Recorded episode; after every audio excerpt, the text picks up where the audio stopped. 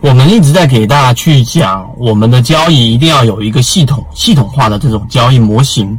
那今天我们用三分钟给大家彻底的讲明白，到底为什么我们一定要以成系统化的去做交易呢？我们之前呃，所有人都在读书的时候，或者是在工作的时候，都参与过消防演习。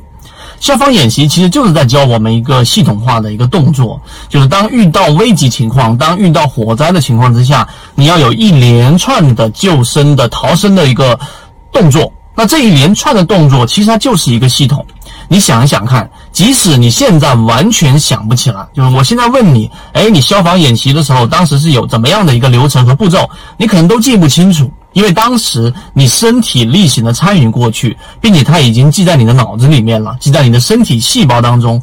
所以当真正发生火灾的时候，你现在幻想一下，想象一下，你可能第一时间就知道要趴下来，对吧？也要让浓烟不要进入到自己的肺部。你要知道找一块湿的布，然后沾了水捂着嘴巴。你要知道走消防通道等等等等。这就是一个系统的作用。当危机出现的时候，你能第一时间至少能做到一个比较安全的整个步骤，来让自己活命。那这就是我们说的交易。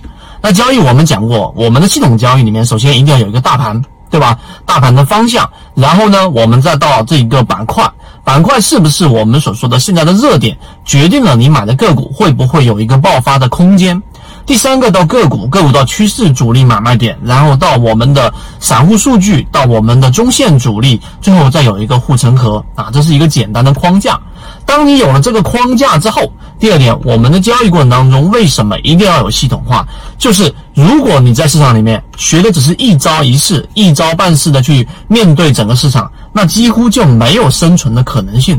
为什么呢？一招先走天下。我举个例子，你假设你学了某一个战法。但这个战法呢，在当下的行情是非常有效的。一旦它换了一个环境之下，它可能就会成为你的灭顶之灾。这句话是我们真正经历过市场交易长时间的人最有深刻的一个体会。所以你必须要有系统。第三个，为什么我们要建立系统化的原则和系统化化的交易？在我们圈子里面，这一个持续了三年多，一直在讲。那其实第三个很重要的核心就是它能保命。为什么呢？当大盘出现灰色区域的时候，在我们看到现在全球疫情蔓延、美国股市连续性的熔断的情况之下，我们在这个熔断发生之前，我们有预判吗？我们只有一个信号，就是大盘出现了一个风险信号，一直都没出现我们等待的趋势走好。第二个，大盘的流动资金都没有办法推动出这个 B 点。所以，即使我再怎么想交易，我最后的交易的仓位都是保持在一层、两层、三层，冲到顶也就是五层了，不会满仓操作。这个就是系统化的一个力量。那如果我在五层仓位里面的个股又出现了破位，那肯定我就会进行大幅的斩仓。虽然说会亏损，但亏损的比例也就是在百分之七八以内。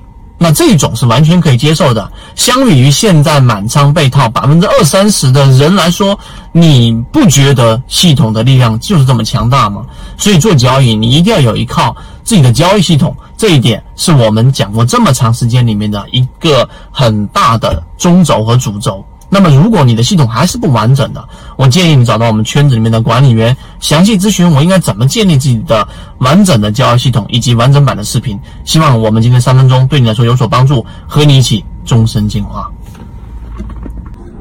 今天的分享就到这里，想要加入到我们圈子一起进化学习的，可以加我的朋友圈 B B T 七七九七七一起。进化学习，帮助你用模型筛选出优质的标的，并且避免买卖点的问题以及追涨杀跌带来的风险。